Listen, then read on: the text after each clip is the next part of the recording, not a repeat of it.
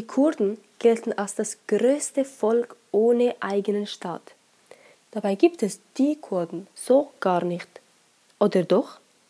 Das Volk jedenfalls stellt keine klare Einheit dar, weder sprachlich noch ethnisch und auch nicht religiös oder politisch. Doch bei allen Unterschieden gibt es trotzdem ein unüberschaubares Zusammengehörigkeitsgefühl. Wer sind die Kurden und woher kommen sie?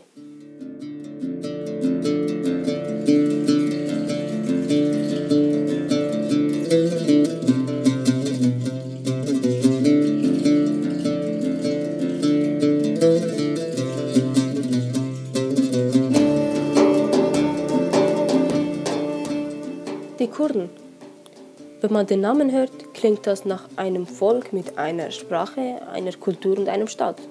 Wie wenn ich die Deutschen oder die Schweizer sagen würde. Doch je mehr man sich mit diesem Volk auseinandersetzt, umso schneller merkt man, dass das Volk nicht mit anderen Völkern vergleichbar ist. Die Vielfältigkeit der Kurden sticht sofort ins Auge. Das Volk jedoch sorgt immer wieder für Verwirrung, da es einfach so unbekannt ist trotz ihrer weit in die Vergangenheit reichende und einzigartige Geschichte. Schon die Herkunft der Kurden ist unklar.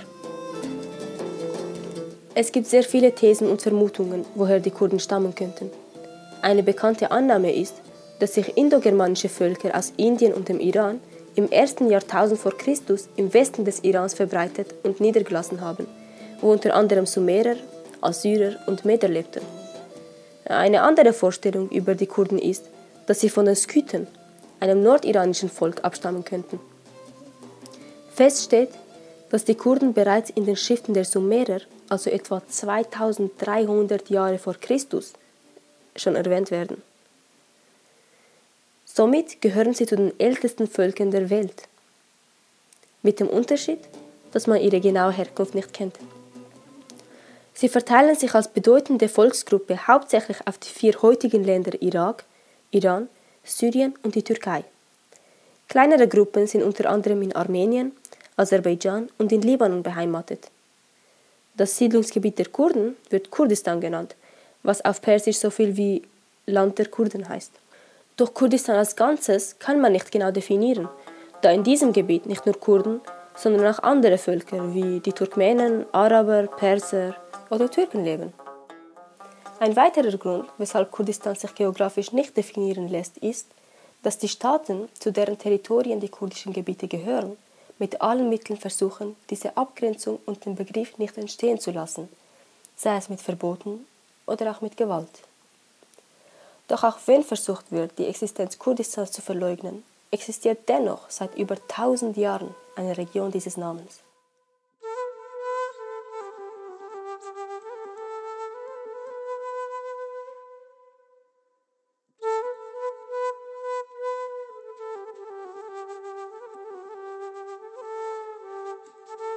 Heute geht man davon aus, dass etwa 30 bis 50 Millionen Kurden zerstreut auf der Welt leben, also in einer Diaspora, und die Zahl eine steigende Tendenz besitzt, da Kinderreichtum eine große Tradition bei den Kurden darstellt. Die exakte Größe des Volkes ist leider nicht bekannt, weil in den Staaten, in denen die meisten Kurden leben, keine Daten über ihre ethnische Zugehörigkeit erfasst werden, da man mit großen Zahlen rechnen müsste, die vielleicht für Angst und Unsicherheit in den Staaten sorgen würden. Nun, die Aufteilung, wie wir sie heute kennen, also die Verteilung auf die Länder Irak, Iran, Syrien und die Türkei, geht auf die Zeit nach dem Ersten Weltkrieg zurück. Denn da wurde das Osmanische Reich entmachtet und zwischen den Siegermächten aufgeteilt. Das war der Zeitpunkt, als der Vertrag von Sèvres abgeschlossen wurde. Dieser Vertrag wurde von den Siegermächten des Ersten Weltkriegs und dem Osmanischen Reich abgeschlossen, um den Krieg formal zu beenden. Hierbei handelte es sich um einen Diktatfrieden, denn die Sieger legten die Bedingungen fest, während die Verlierer den Kopf ohne Mitgestaltungsmöglichkeiten hinhalten mussten. Im Kern ging es darum, das Osmanische Reich nach dessen Niederlage aufzuteilen. So gehörten Gebiete wie Syrien und Libanon zu Frankreich, Großbritannien erhielt Palästina und den Irak und auch Russland erhielt strategisch wichtige Gebiete, wie zum Beispiel Istanbul. Infolgedessen ergab sich eine große Chance für die Kurden, unabhängig zu werden, Denn gemäß Artikel 62 des Vertrags von Sèvres müsste Kurdistan Autonomie erhalten. Und Artikel 64 stellte sogar eine mögliche Unabhängigkeit in Aussicht. Dafür mussten die Kurden innerhalb eines Jahres nach Inkrafttreten des Vertrags dem Völkerbund nachweisen, dass die Mehrheit der Kurden eine Unabhängigkeit von der Türkei möchte. Ferner würde der Völkerbund entscheiden, ob die kurdische Regierung reif für eine Unabhängigkeit war. Im Falle der Unabhängigkeit erklärten sich die Alliierten bereit, den freiwilligen Anschluss der kurdischen Teile des vormaligen Wilayats Mosul an den kurdischen Staat zu tolerieren. Also ein Gewinn für die Kurden. Doch im ehemaligen Osmanischen Reich befanden sich nicht nur Kurden, sondern auch Armenier. Deren Ansprüche auf anatolischen Boden überschnitten sich mit denen der Kurden mehrfach. Doch während Armenien gleichberechtigt mit europäischen Kleinstaaten, wie zum Beispiel Belgien, am Verhandlungstisch saß, wurde der kurdischen Delegation nicht einmal ein Platz am Tisch gewährt.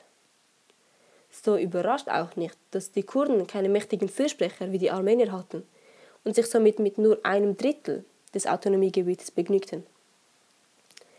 Der Vertrag trat jedoch nie in Kraft.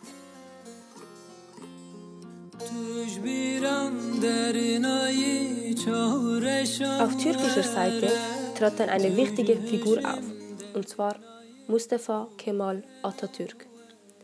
Er strebte eine unabhängige Türkei an und war sich schon vor dem Ersten Weltkrieg bewusst, dass das Osmanische Reich einer unabhängigen Türkei im Weg stand. Auf seinem Weg zur geeinten Türkei setzte er auf jegliche Hilfe, vor allem auf die Hilfe der Kurden, indem er ihnen Unabhängigkeit versprach, sobald sein Nationalstaat errichtet wäre. Die Kurden natürlich engagierten sich stark wegen der Hoffnung auf ein unabhängiges Kurdistan. Endlich würde ihr Traum in Erfüllung gehen, dachte man. Aber auch da wurden sie enttäuscht. Denn nachdem die Türkei im Jahr 1923 errichtet war, gab es für Atatürk keine Kurden mehr, weshalb sie in Bergtürken umbenannt wurden. Auch die Alliierten waren gezwungen, die neu entstandene Türkei anzunehmen. Nach dem Sieg der Türken wurde ein neuer Vertrag im selben Jahr unterzeichnet, woraus die Grenzen der Türkei und Griechenlands entstanden sind. Der gleichnamige Vertrag fand in Lausanne in der Schweiz unter Abwesenheit der Kurden statt.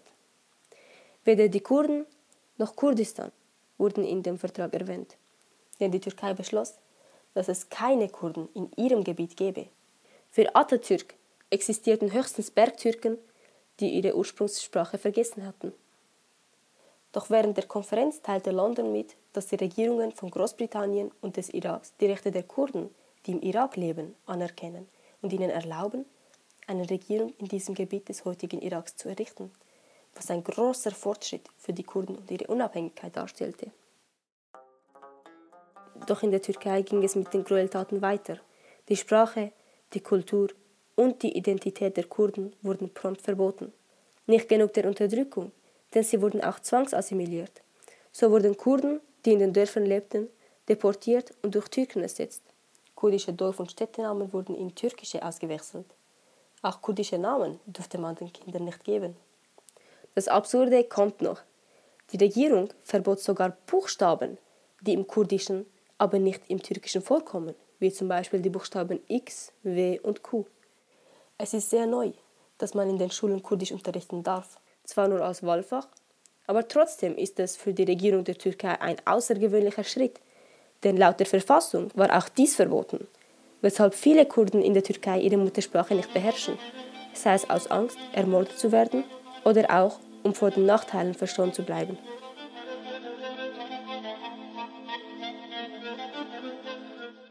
Im Jahr 1923, als die Amtszeit Atatürks als Präsident begann, deklarierte Sheikh Mahmoud Berzensi nach vielen kurdischen Aufständen ein kurdisches Königreich in Slemania im Norden des Iraks.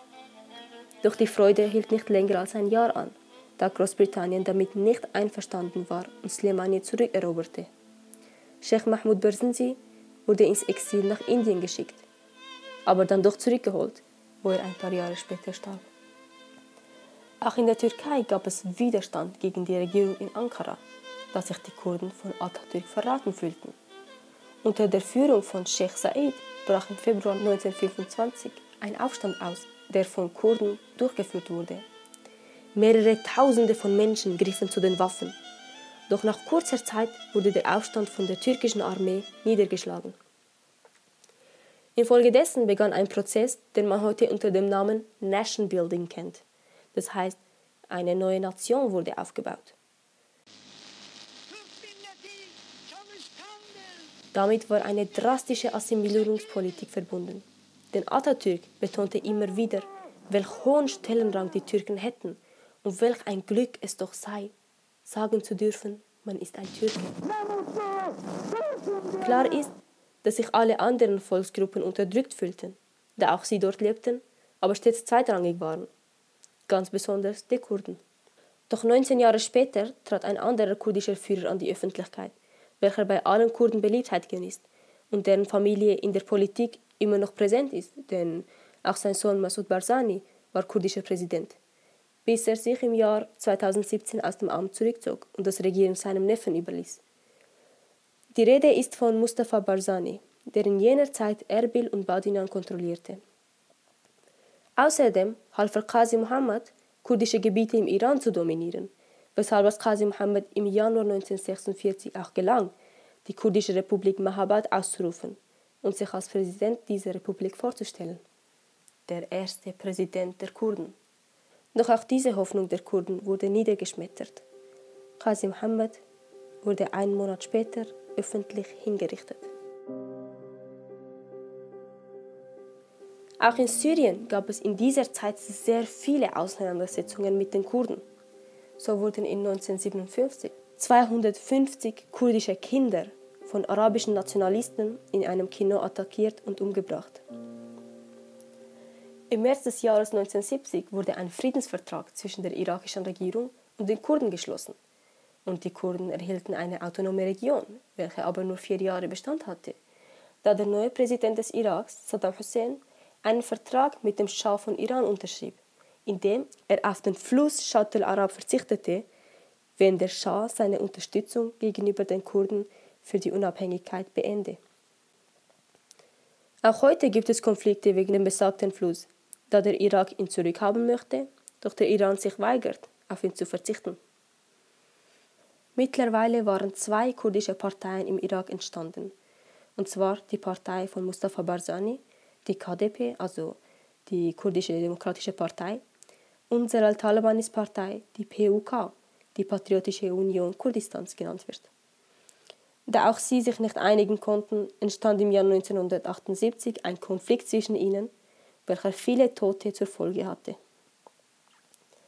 Im selben Jahr wurde in der Türkei die PKK, also die kurdische Arbeiterpartei von Abdullah Öcalan, gegründet. Ende der 70er Jahre wurden auch im Irak die Kurden in den kurdischen Gebieten ersetzt, dort durch Araber. Sie gingen dann in die Städte Hauler, Slemani, Tohok und Kirkuk, die heute den Kurden gehören. Im Laufe des ersten Golfkriegs, in dem es wieder um den Fluss Shat al-Arab ging, half die KDP im Gegensatz zur PUK aktiv bei den Iranern mit. Der Krieg von 1980 bis 1988 brachte rund eine Million Menschen ums Leben.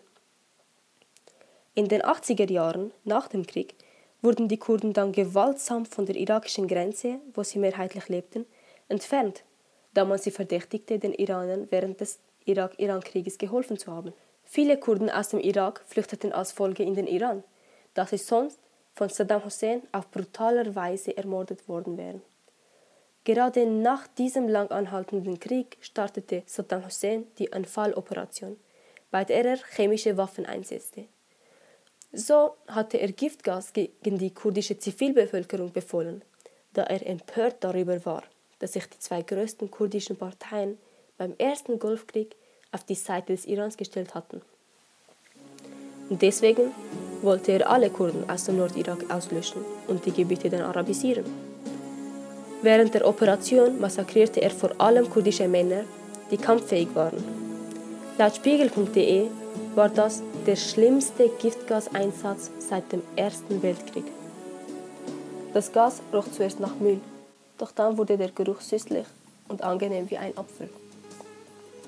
Somit wurden mehrheitlich Kinder angelockt, stärker daran zu riechen, um einen barbarischen Tod zu erleiden. Die Operation zerriss Familien und auch heute gibt es Überlebende, die immer noch ihre Verwandten suchen.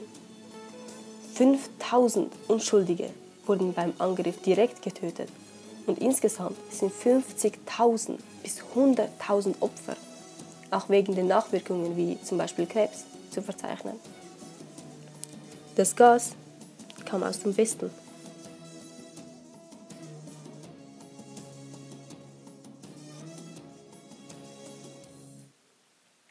Auch während des Zweiten Golfkriegs flüchteten viele Kurden aus dem Irak, da der irakische Diktator wegen den Erdölressourcen Kuwait erobern wollte.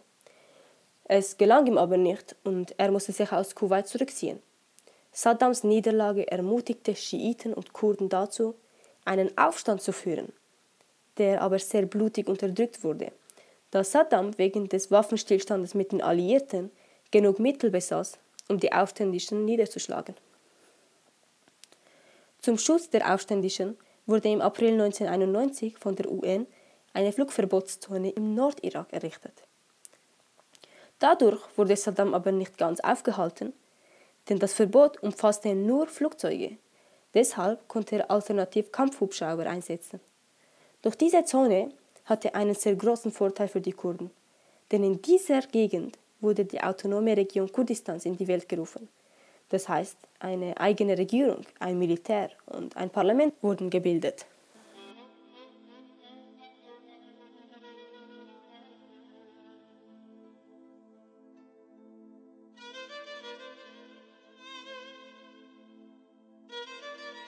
Als acht Jahre später, im Jahr 1999, Abdullah Öcalan in Kenia verhaftet wurde, wurde die Türkei drei Jahre danach von der EU gezwungen, die kurdische Sprache zu legalisieren und die PKK wurde auch von der EU als Terrororganisation eingestuft. Ein weiteres Datum, welches für die Kurden sehr bedeutend ist, ist der 1. Februar 2004, denn an diesem Tag gab es gleich zwei Terroranschläge vor den zentralen Sitzen der zwei größten Parteien PUK und KDP. Ungefähr 100 Leute kamen dabei ums Leben. Das Ganze geschah in Erbil am ersten Tag der Eid al-Adha welches ein muslimisches Fest ist, bei dem sich Freunde und Bekannte versammeln, was dementsprechend zu mehr Opfern führte als an einem normalen Tag. Die Organisation Al-Qaida hat sich zum Attentat bekennt.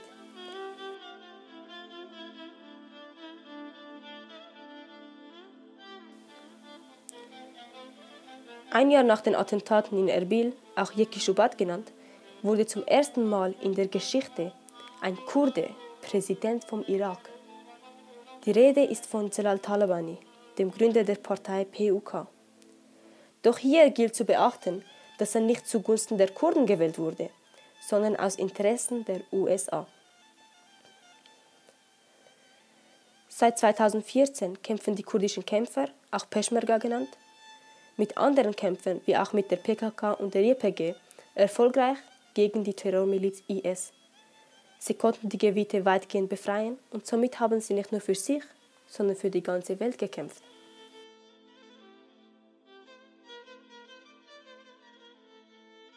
Auch heute werden die Kurden von den meisten Ländern unterdrückt, besonders nach dem Unabhängigkeitsreferendum, das sich am 25. September 2017 im Nordirak ereignete, da die Türkei, der Iran und der Irak das nicht tolerieren.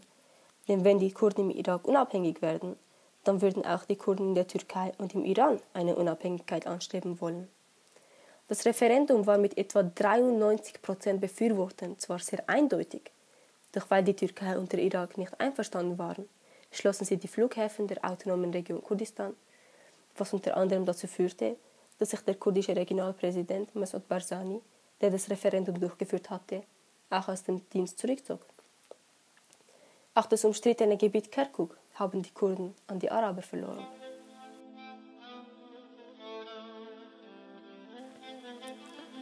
(2019) wurden sie aufs Neue zum Spielball internationaler Interessen. Im Zusammenhang mit dem Bürgerkrieg in Syrien waren sie zunächst mit den USA verbündete Kämpfer gegen den Islamischen Staat. Doch nach dem Abzug der Amerikaner waren sie Angriffen der Türkei ausgesetzt und somit auf sich allein gestellt.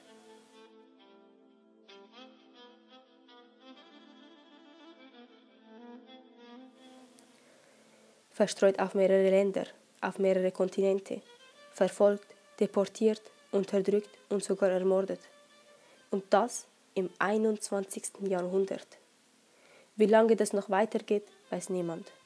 Aber fest steht, dass es weitergehen wird, denn die Hoffnung auf ein unabhängiges Kurdistan hegen alle Kurden immer noch, was sie auch ihren Kindern weitergeben.